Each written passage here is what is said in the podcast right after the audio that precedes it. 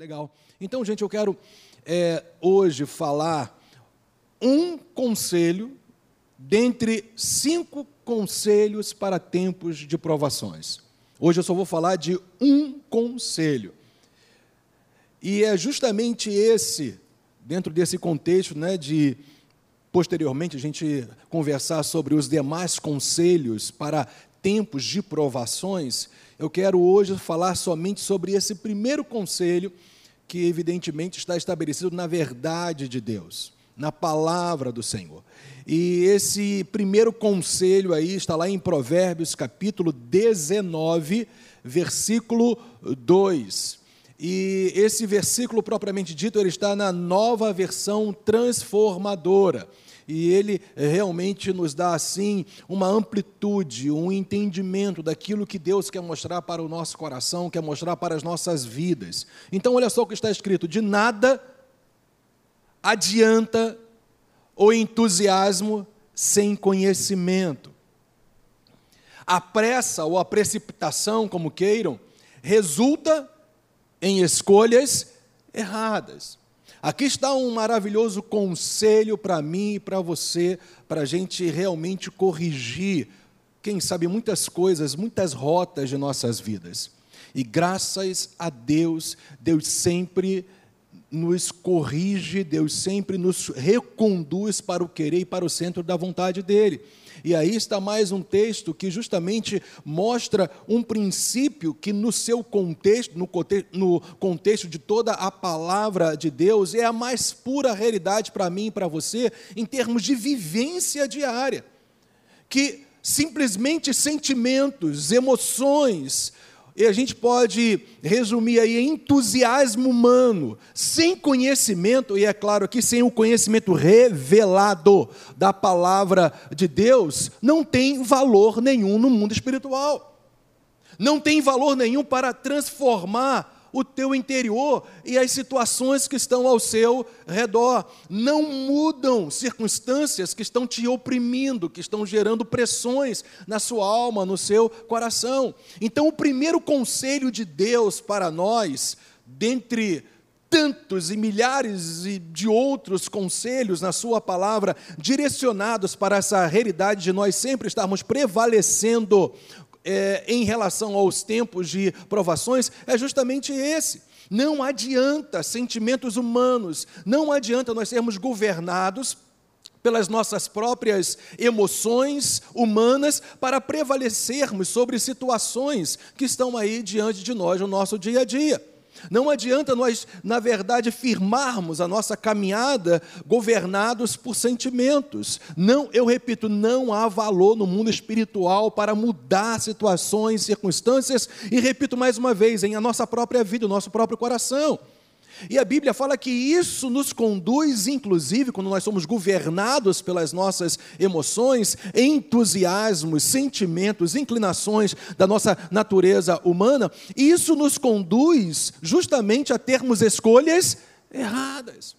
E escolhas erradas aí é nós realmente estarmos na contramão do querer e da vontade de Deus. Dito isso, a gente precisa realmente firmar mais uma vez essa realidade de Deus para as nossas vidas.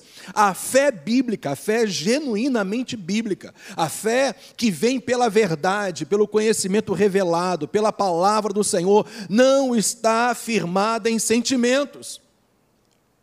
Claramente, tudo aquilo que a palavra do Senhor estabelece para nós, independente do que você sente ou não, o que tem que prevalecer sobre a sua vida sempre é aquilo que a palavra diz, o que vale é o que está escrito, não o que você vê com seus olhos, não o que as suas emoções tendem a te conduzir.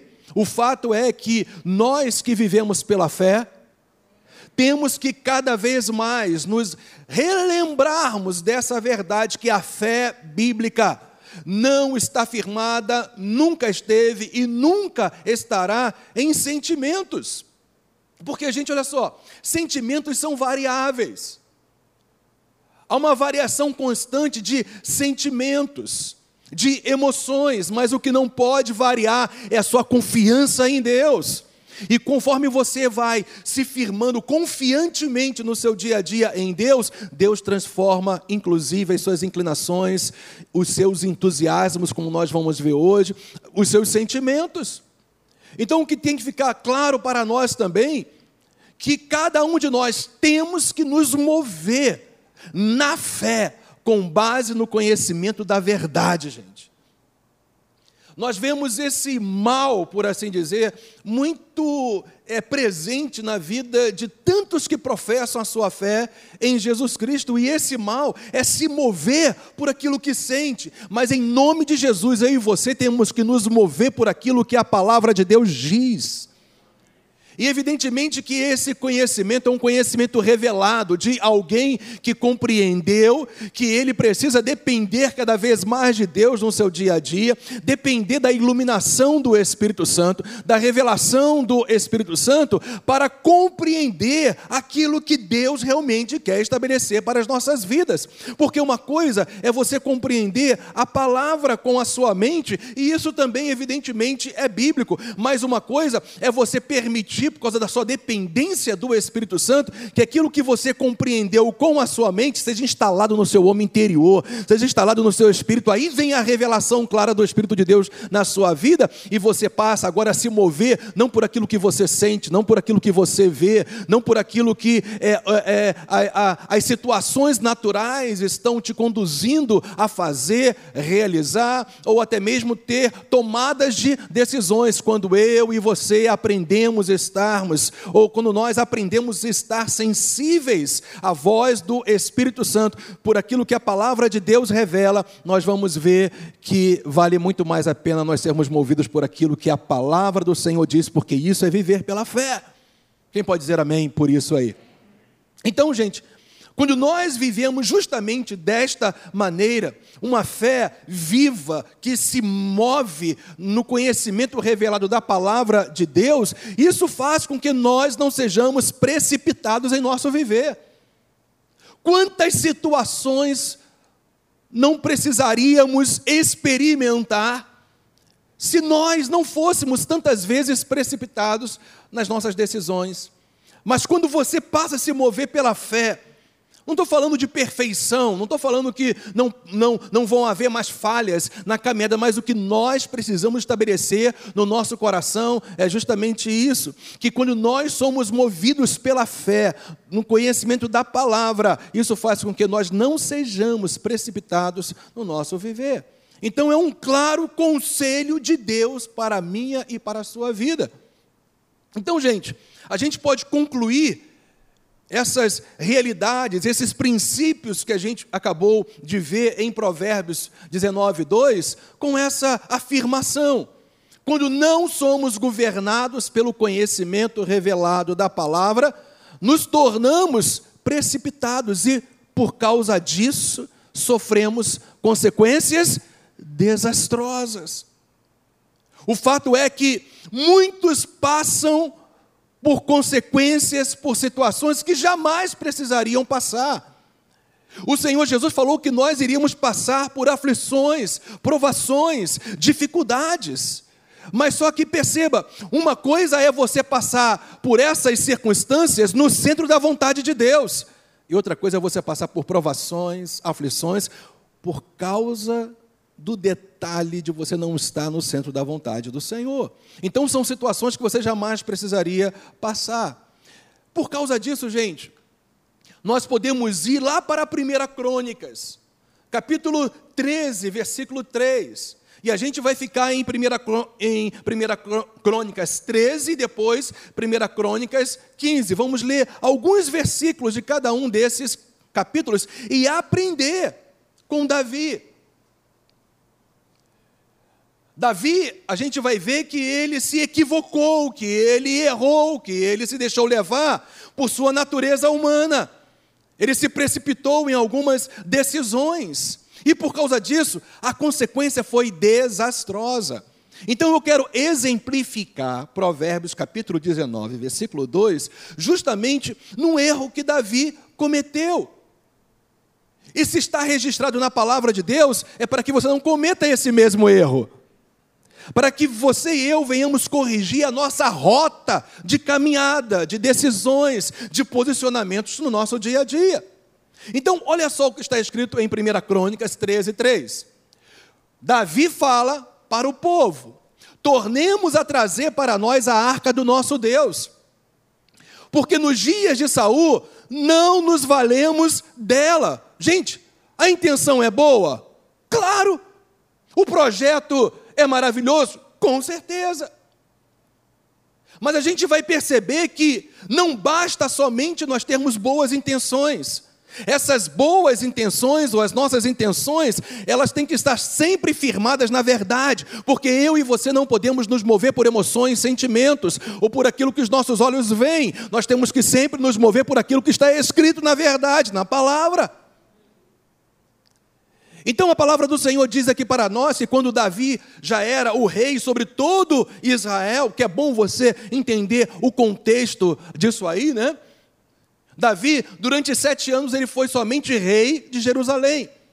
Depois, então, todos os representantes de todas as outras tribos de Israel foram até ele e eles falaram: A gente sabe que Deus te ungiu para você nos liderar. E a Bíblia fala que em Hebron, Davi foi então ungido sobre todas as doze tribos de Israel. Então a gente vai pegar conceitos, princípios relacionados ao Velho Testamento e que nós podemos aplicar nas realidades da nova aliança. E a Bíblia fala que nesse momento, pelo coração de Davi, gente, Davi era um homem segundo o coração de Deus mesmo.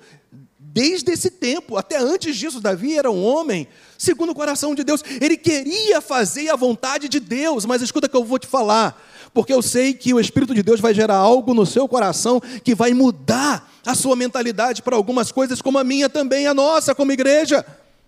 Não basta você só querer fazer a vontade de Deus, você tem que fazer a vontade de Deus firmado naquilo que Ele diz para você fazer. 1 Crônicas 13, 6 fala então para nós: então Davi, olha só agora, com todo Israel, subiu a Baalá, isto é, a, a Kiriat Jearim, que está em Judá, para fazer subir dali a arca de Deus. Olha só agora, diante da qual é invocado o nome do Senhor, que se assenta acima dos querubins. Então perceba, gente, o coração do povo estava inclinado para trazer a arca que tinha sido esquecida no reinado do rei que antecedeu Davi. Porque a arca de Deus, a arca da aliança, tinha uma representatividade profética na velha aliança extraordinária. Porque, na verdade, a arca representava a manifestação da presença de Deus no meio do seu povo. Graças a Deus que hoje nós não precisamos de utensílios ou objetos sagrados para que a manifestação de Deus venha sobre nós, porque estamos em superiores promessas, debaixo de uma superior aliança. Nós hoje somos a própria arca, nós somos o templo, a casa do próprio Deus. Ele não só se manifesta em nós, ele está em nós. Mas na velha aliança, a arca apontava para essa realidade, para a pessoa de Cristo, para a obra consumada de Cristo e, como consequência, aquilo que Deus faz em nossas vidas, por quem Jesus Cristo é e por aquilo que ele fez.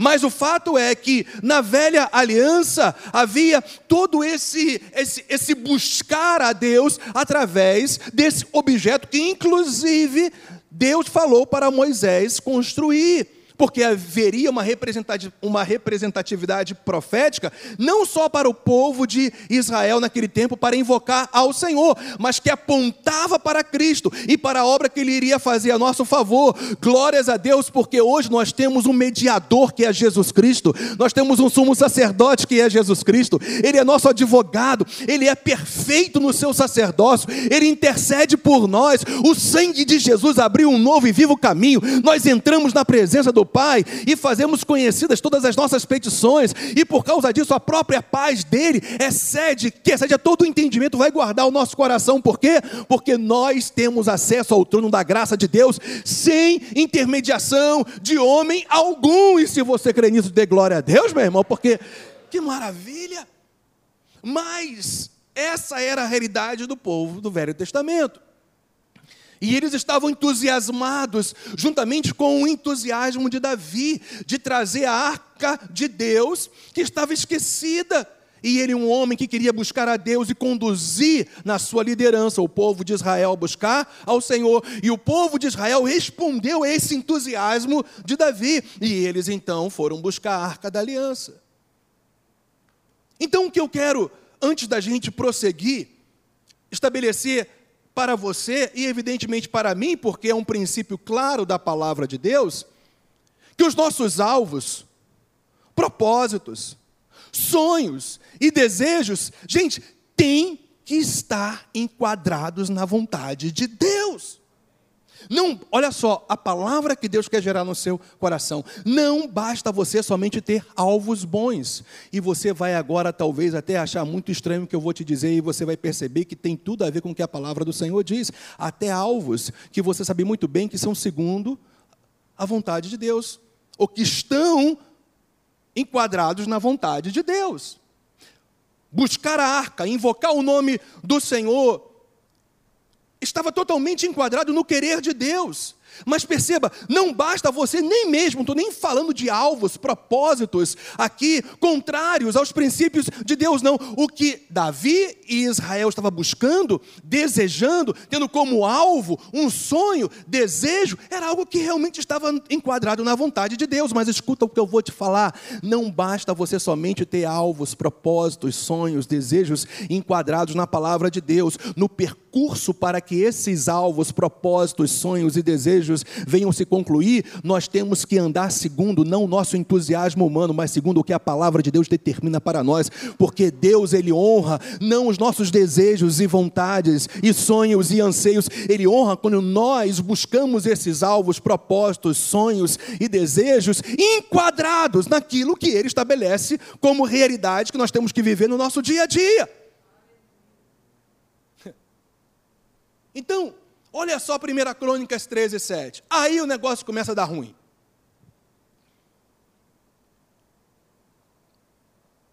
Puseram a arca de Deus num carro novo. Na verdade, era uma carroça mesmo, tá, gente?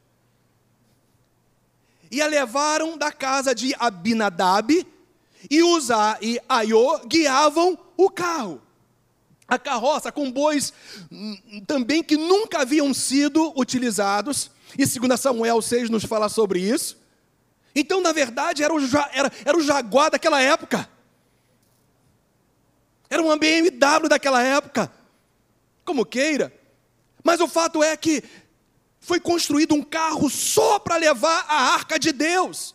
E bois que não tinham sido jamais utilizados para nada. Separaram bois só para levar aquela carroça, aquele, aquele Mustang daquela época, só para isso. E colocaram a arca de Deus sobre esse carro novo, sobre essa carroça.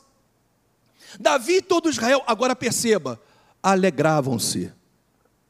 Eles estavam fazendo a vontade de Deus da maneira errada.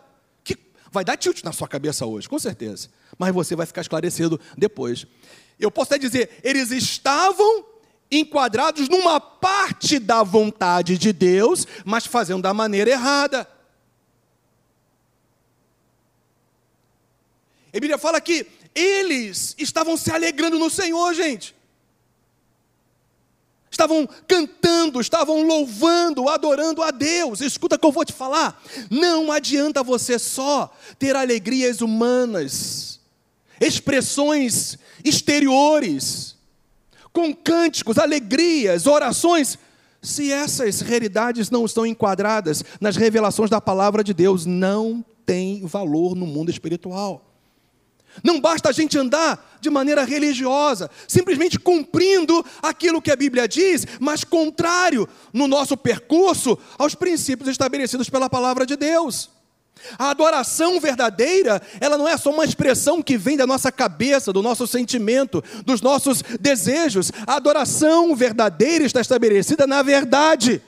Porque os verdadeiros adoradores adoram a Deus sim, em espírito e em verdade, não simplesmente com a cabeça, com aquilo que acha, com as suas emoções ou com a sua alegria. Ou expressões externas de alegria. Nós somos o povo que entendemos que o Espírito de Deus tem que governar as nossas vidas. A nossa fé em Cristo tem que estar estabelecida na palavra de Deus, movidos pelo poder do Espírito Santo de Deus.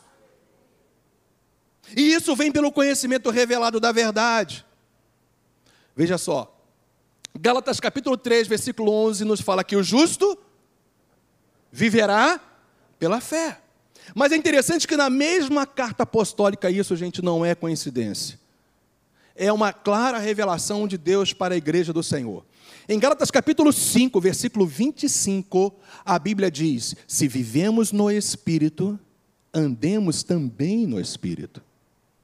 Portanto, a fé que nos move, por causa da revelação, do conhecimento revelado da palavra, tem que ser através da ação do Espírito de Deus na sua vida. Se vivemos no Espírito, significa que a vida de Deus já está em nós. Mas a Bíblia também fala que uma vez que Deus está em nós, que a vida dele está em nós, agora nós temos que andar dependentes, controlados, governados, não pelas nossas emoções, sentimentos, por aquilo que a gente acha, mas governados pelo poder do Espírito de Deus, porque nós entendemos que fé sem dependência do Espírito Santo não há a mínima condição de você vivenciá-la no seu dia a dia. A fé vem pelo conhecimento da verdade. O Espírito de Deus ilumina, nos dá revelação, mas eu tenho uma boa notícia para você. Você quer receber uma boa notícia hoje? Em meio a provações, a dificuldades, o mesmo Espírito que ilumina o teu coração para que você entenda as verdades de Deus é o mesmo Espírito que te capacita a viver aquilo que Ele está iluminando. Mas nesse momento havia alegrias. E olha só, com todo o empenho, gente. Mas empenhos, entusiasmos, alegrias podem ser só algo exterior, inclusive no culto a Deus. Naquilo que a gente faz para Deus, nas nossas orações, nós precisamos entender que Deus, Ele vai ouvir as nossas orações e vai atendê-las se elas estiverem segundo a Sua vontade. Não adianta só você pedir, você tem que pedir segundo a vontade de Deus. E quando você pede segundo a vontade de Deus, a Bíblia diz que você pode estar certo que Deus vai te conceder aquilo que você está pedindo. Então a nossa vida de fé, seja qual for o aspecto que a gente possa citar, oração, louvores a Deus, decisões no nosso dia a dia, relacionamentos conjugais, familiares, profissionais, nosso ministério, nossa vida com Deus, nós temos que entender que isso tudo não pode ser governado por emoções, sentimentos, porque senão nós vamos ter consequências desastrosas em nossas vidas que não precisaríamos viver. Então a gente vai ver que apesar do, das boas intenções, da alegria que estava acontecendo nesse momento da arca de Deus ser levada por um carro novo e por bois que nunca tinham sido usados, não estava tendo valor nenhum no mundo espiritual. Uau! Propósitos, desejos, sonhos, alvos que estariam enquadrados na vontade de Deus, mas a forma que se buscou para cumprir esses alvos, propósitos, sonhos e desejos, estavam tão contrários à vontade de Deus que Deus não aceitou o culto que eles estavam oferecendo a Ele. Quem está pegando isso nessa manhã, hein? 1 Crônicas 13, 9 diz: Quando chegaram à eira de Guidom, estendeu usar a mão à arca para assegurar, porque os bois tropeçaram. Então Uzá, que não era levita, que não havia sido separado, estou falando dentro da ótica e da realidade do Velho Testamento, que não havia sido ungido, levantado para servir ao Senhor, levando a arca, quando ele percebeu que a arca iria cair, é uma boa intenção, gente? Claro que é. Ele não queria que a arca de Deus caísse. E ele colocou a mão porque ele percebeu que os bois tropeçaram em alguma pedra e a carroça deu uma chacoalhada e a arca iria cair. Ele, com as melhores intenções, ele foi para segurar a arca. Então não se esqueça, gente, jamais do princípio que a gente está estabelecendo de Deus em nossos corações nessa manhã. O entusiasmo sem conhecimento revelado não tem valor no mundo espiritual. E por causa disso, pode resultar em decisões precipitadas que venham fazer você errar o caminho, mesmo com boas intenções. Hum.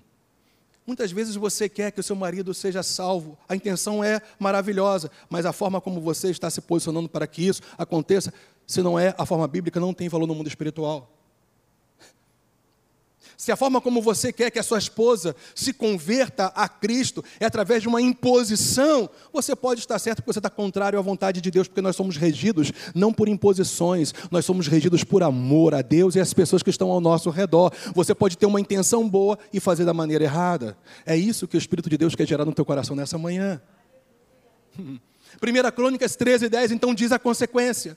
Então a ira do Senhor se acendeu, estamos falando dentro da realidade da velha aliança, contra Uzá e o feriu, por ter estendido a mão à arca e morreu ali perante Deus.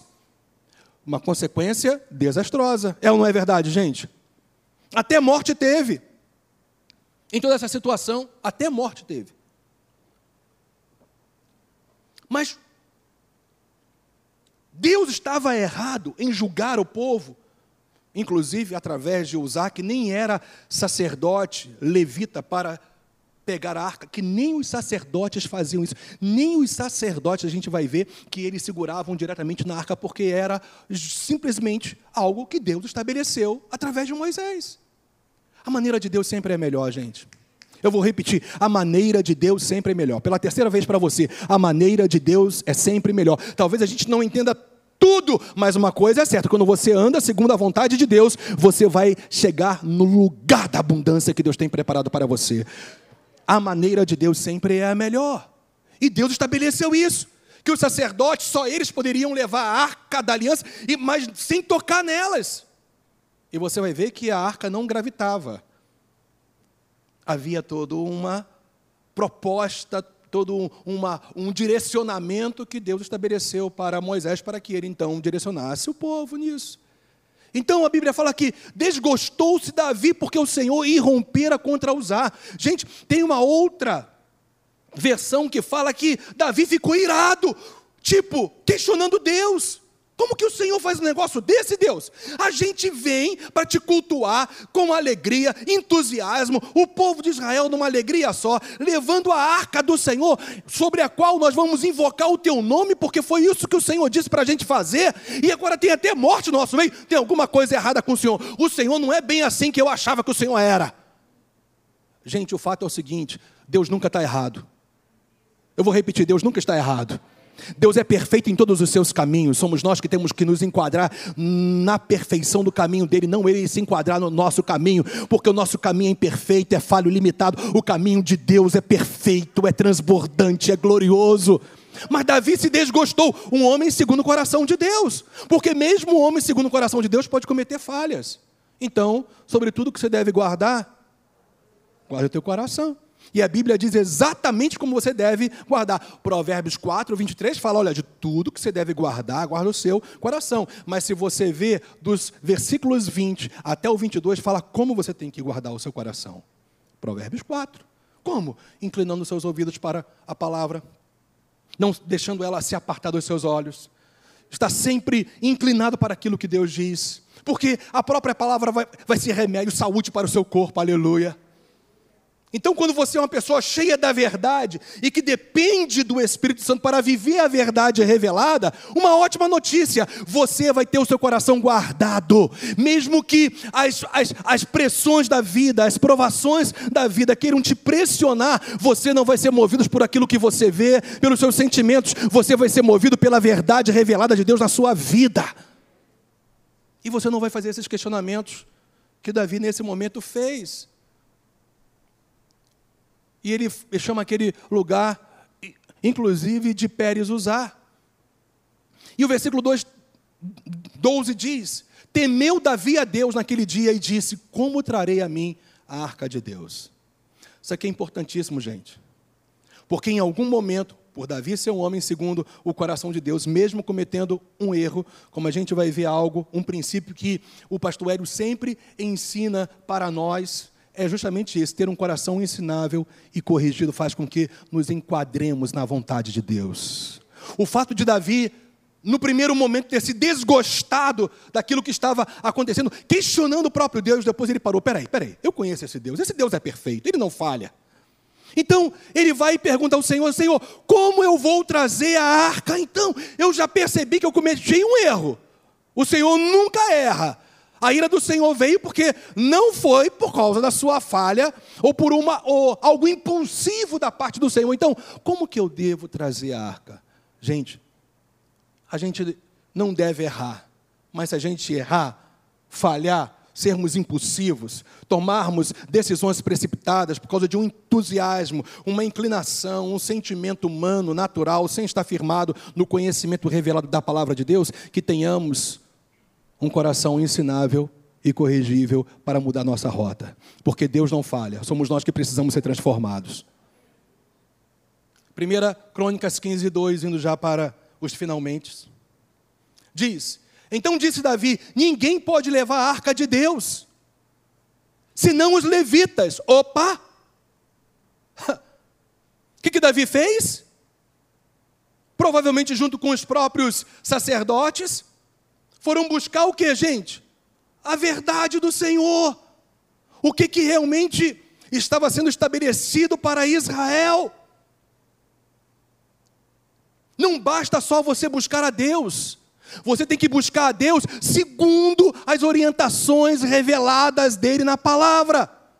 Não basta você simplesmente balbuciar algumas palavras para o Senhor, orar, interceder, ministrar, adorar, ouvir uma mensagem. Nós não estamos aqui, inclusive hoje, gente, não é só para ouvir uma mensagem e cumprir o nosso rito religioso de um domingo pela manhã. Nós estamos aqui nessa manhã porque nós marcamos o um encontro com Deus, porque nós queremos ser transformados por esse Deus, porque nós queremos ser aperfeiçoados por esse Deus, porque nós queremos avançar e não queremos ficar presos em relação às provações e aflições da vida, porque glórias a Deus, aquele que anda segundo a vontade do Senhor é imparável, nada o para. Por quê? Porque nós, quando estamos no centro da vontade de Deus, a gente pode ter angústias, aflições, dificuldades, pressões, o inferno pode se levantar contra nós, mas o anjo do Senhor vai estar acampado ao nosso redor. Jesus Cristo será nossa fortaleza, ele vai nos honrar, porque nós o honramos por andarmos segundo a palavra dele.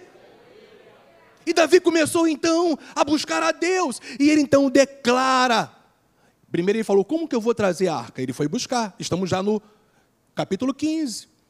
Só os levitas pode, podiam fazer isso. Não usar, não. Aiô, não, eles não eram levitas, porque o Senhor os elegeu, os levitas, para levarem a arca de Deus e servirem para sempre, claro, dentro do contexto da velha aliança. Então, o fato, pessoal que está nos assistindo pela internet, que Deus quer gerar também no nosso coração claramente, é isso, gente. Se a nossa vida está dando ruim, a gente precisa rever os nossos valores, a nossa caminhada. E declararmos para Deus, como também Davi no Salmo 139 de, declarou: Senhor, sonda o meu coração, vê se há em mim algum caminho mau e me conduza pelo caminho eterno. Gente, a coisa mais linda que existe é alguém que tem um coração ensinável e corrigível na presença de Deus. Quando nós vivemos assim, nós também vamos ser pessoas segundo o coração de Deus. E Deus vai corrigir a nossa rota e nós vamos chegar lá do outro lado, mais maduros, mais firmes na fé. Talvez experimentando situações que não precisaríamos experimentar, mas Deus é tão gracioso que quando a gente entra no caminho estabelecido por Ele, ele restaura o nosso coração, restaura a nossa alma. Muitas das vezes, evidentemente, há algumas consequências por causa de uma semeadura errada, mas você começa a colocar novas sementes no solo do reino de Deus e você vai vendo uma nova colheita e Deus agindo, Deus favorecendo, Deus abençoando, Deus restaurando a tua vida, os seus relacionamentos, a sua casa, a sua família, a sua vida espiritual. Deus quer te encher dessa realidade no seu coração ou no seu coração nessa manhã. Você tem que ter o anseio e o desejo de não não só fazer a vontade dele, mas ir no percurso para que essa vontade se cumpra, se enquadrar no querer dele. Eles não estavam assim, deu ruim, houve morte. Mas Davi, Senhor, como que eu tenho que fazer então? Ele começou a buscar a Deus e, evidentemente, ele leu na palavra do Senhor que realmente eram só os levitas que poderiam fazer isso, não usar, não a Aiô, só os levitas. Eles teriam que fazer porque era um sacerdócio para sempre, que apontava inclusive para o sacerdócio de Jesus Cristo. Hoje, Jesus Cristo, aleluia, deu continuidade, no sentido de perfeição absoluta, ao sacerdócio da velha aliança que era imperfeito, de tal maneira que o Senhor é o nosso sumo sacerdote para sempre. Ele não somente está contigo, é tão maravilhoso que ele também te ajuda junto ao Pai. O Pai só te ouve por causa dele, do sacerdócio real, perfeito do Senhor Jesus Cristo. Eu não sei como você fica, mas, gente, eu fico muito feliz, eu não estou sozinho, nem aqui na terra e nem no céu. O que eu peço do céu acontece aqui na terra, porque eu tenho um Senhor que venceu a própria morte, que me redimiu, que me deu sobre a minha vida o selo do Espírito de Deus e que hoje intercede por mim e vai continuar fazendo isso até o fim. Você não está sozinho, nem aqui nem no céu. Aleluia! Glória a Deus. Você percebeu isso? O Espírito de Deus está com você, o Senhor Jesus está com você, mas Jesus intercede por você lá também. Por isso que a gente pode nos apropriar de todas as bênçãos celestiais nos lugares celestiais em Cristo, porque Jesus intercede por nós. O sacerdócio de Jesus é eterno. Começou com um sacerdócio imperfeito, transitório, passageiro, que era inclusive ministrado pelos levitas, mas o leão da tribo de Judá de uma outra tribo, descendente de Davi, ele agora estabelece não só um reinado eterno, mas estabelece um sacerdócio eterno por causa de você, por causa de você, por causa de você. Gente, por favor, o evangelho é lindo, não é? Não dá vontade de dançar? Não, não. Sabe por quê? Porque tem pessoas como eu têm é, a cintura dura mas no espírito a gente até dança, gente, aleluia. 1 Crônicas 15, 13 diz: Então, pois visto que não a levais, olha só, na primeira vez, o Senhor nosso Deus irrompeu contra nós. Porque então não, porque não, porque não o buscamos segundo nos fora ordenado. Antes Davi chegou para nós, para o povo, e disse: Ninguém pode levar a arca de Deus senão os, os levitas. Mas como que eles descobriram isso? Eles descobriram justamente porque eles foram para as ordenanças, para o direcionamento de Deus, eles buscaram a Deus, e o Senhor então iluminou seus corações, e eles entenderam a proposta eterna, imutável de Deus diante dos sonhos, desejos, alvos e propósitos deles, que eram até mesmo lícitos, que estavam enquadrados na vontade de Deus. Mas eu quero repetir isso para você, porque é a mensagem que o Espírito Santo quer gerar no seu coração nessa manhã. Não basta você somente ter boas intenções, entusiasmo, alegria, desejos externos ou da alma ou da mente, porque o que tem que valer em nossas vidas é aquilo que Deus aloja, instala no nosso homem interior, e isso acontece quando você depende do Espírito de Deus. Colossenses capítulo 3, versículo 16 diz: habite ricamente, habite, ó, habite. Habitar é algo permanente, não é, gente? Habite ricamente a palavra de Cristo em vossos corações. É o mesmo conceito na nova aliança. Claro, estabelecido sobre o, a realidade do sangue remidor de Jesus, que já foi derramado por nós na cruz do Calvário, cumprindo toda a lei. Mas é o mesmo princípio, gente. É o mesmo princípio. A palavra de Deus tem que habitar ricamente no seu coração para que o Espírito de Deus tenha combustível para te guiar. O Espírito de Deus nos guia a toda a verdade. Ora, se ele nos guia a toda a verdade, primeiramente a verdade tem que estar instalada no nosso coração. E é interessante que, enquanto Gálatas é, é, Colossenses 3,16 fala para que nós venhamos nos posicionar para que a palavra de Deus esteja transbordante em nossos corações, num propósito contínuo de nós buscarmos a Deus, a direção dele para as nossas vidas reveladas na Sua palavra. Efésios 5,18 diz: Enchei-vos do Espírito. Continuamente sejam cheios do Espírito. Por que isso, gente? Porque nós só vamos viver aquilo que Deus tem nos revelado se nós formos dependentes do poder do Espírito Santo de Deus. E nós somos dependentes realmente do poder do Espírito de Deus se nós formos pessoas que buscam ao Senhor. Primeira Crônicas, então, 15, 14 diz: Santificaram-se, pois, os sacerdotes e levitas para fazerem subir a arca do Senhor Deus de Israel. Agora estava enquadrado na vontade de Deus. Aí o propósito iria se cumprir. Porque o 15 também diz: os filhos dos levitas. Os filhos de quem, gente? Dos levitas. Uzá, Aiô não eram levitas. Os filhos dos levitas trouxeram a arca de Deus aos ombros, pelas varas, ó, eles lembram que eu falei que eles nem tocavam na arca? Por quê? Porque haviam quatro argolas, duas de cada lado da arca, e passava nessas argolas uma vara também banhada a ouro. Então, haviam quatro sacerdotes que deveriam levar a arca de Deus sobre os seus ombros. Nem tocar na arca eles tocavam. Gente, eu quero te dizer algo nessa manhã. Se Deus especifica na sua palavra como que a gente tem que ter o nosso procedimento no nosso dia a dia, cumpra. Eu vou repetir, cumpra. Você pode ter a revelação clara naquilo que Deus está determinando para você, é, no momento que você está meditando, mas talvez você não tenha uma clareza plena ainda, mas você tem que obedecer, porque nós não, não nos movemos por sentimentos, por vontade humana, nós nos movemos por aquilo que a palavra de Deus determina para as nossas vidas, porque o que vale é o que está escrito. Eu vou repetir: o que vale é o que está escrito. O que vale é o que está escrito. Para a sua vida de fé, para os nossos ministérios, para os nossos casamentos, que os casais digam amém.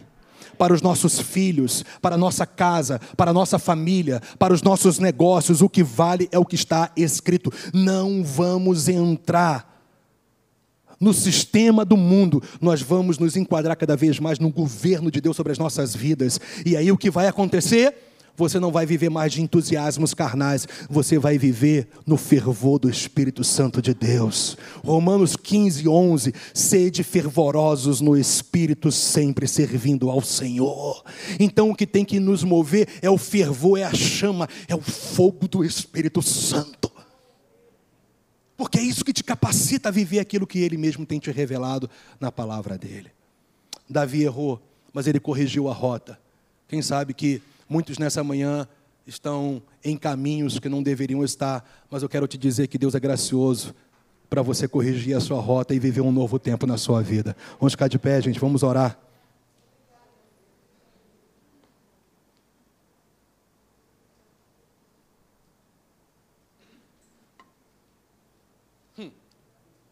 Deus não te salvou para você dar ruim. Deus não te redimiu para você dar ruim. Deus te, te redimiu, te salvou para você dar certo. Repito, nunca vamos falar de perfeição absoluta aqui na terra, porque sempre é tempo de nós sermos transformados. Mentalidade, inclinações, vontades. Gente, essa é a razão porque Paulo, em 1 Coríntios 9,27, ele fala: Eu esmurro o meu corpo, a minha natureza humana, eu reduzo a servidão, para que pregando a outros eu mesmo não seja reprovado, desqualificado. Não estamos aqui, gente, simplesmente para pregar uma mensagem de uma religião, estamos pregando a palavra viva de Deus nessa manhã. O Espírito de Deus está gerando realidades espirituais no seu coração. Então, o clamor do Espírito Santo nessa manhã é que você se renda a Ele e pare de andar conforme o seu GPS e comece a usar o GPS celestial. Pai, nós queremos orar pelos nossos queridos que estão na internet e ministrar sobre eles a tua bênção. Nós agora, Senhor, aqui no nosso culto a Ti presencial, a gente une a nossa fé em Cristo para abençoar todos que estão virtualmente agora. A igreja concorda com isso? E nós abençoamos agora cada querido, cada querida Senhor, cada família representada, cada coração nessa manhã, nós abençoamos, para que haja, Senhor Deus, um acerto na rota, e cada pessoa nessa manhã seja tocada pelo Teu Espírito Santo, quem sabe alguém, Pai, está nos assistindo ou assistiu essa mensagem, ainda nem entregou seu coração a Jesus, nessa manhã você pode fazê-lo, porque o Senhor está aí para tocar no seu coração. Pessoas que já receberam a Ti como Senhor e Salvador, mas estão numa rota tão estranha aquilo que o Senhor estabeleceu, com boas intenções, mas tão fora do que o Senhor estabelece na Sua palavra. Nós te pedimos, Pai, fala esse coração, cela a Tua vontade em suas vidas. E sobre cada vida aqui nesta manhã, Pai, que o Teu Espírito possa tocar, que o Teu Espírito possa ministrar, que o Teu Espírito possa mudar.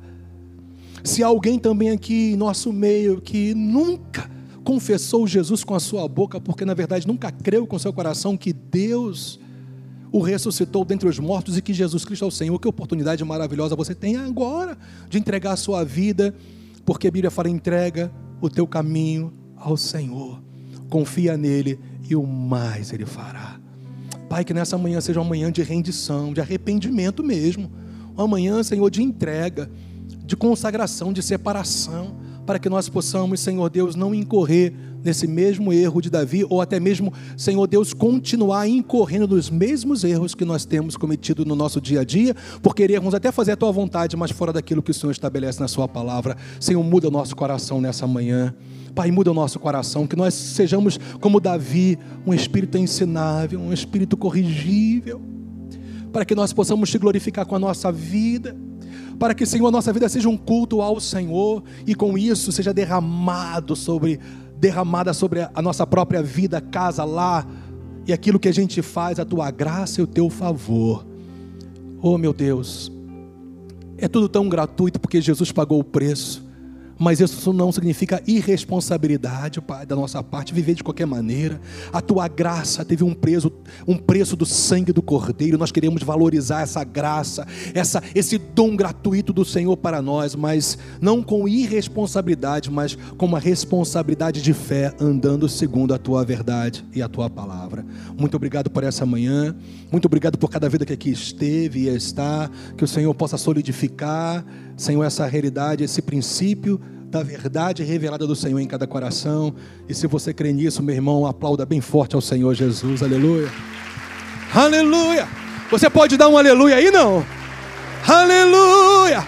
Oh, aleluia.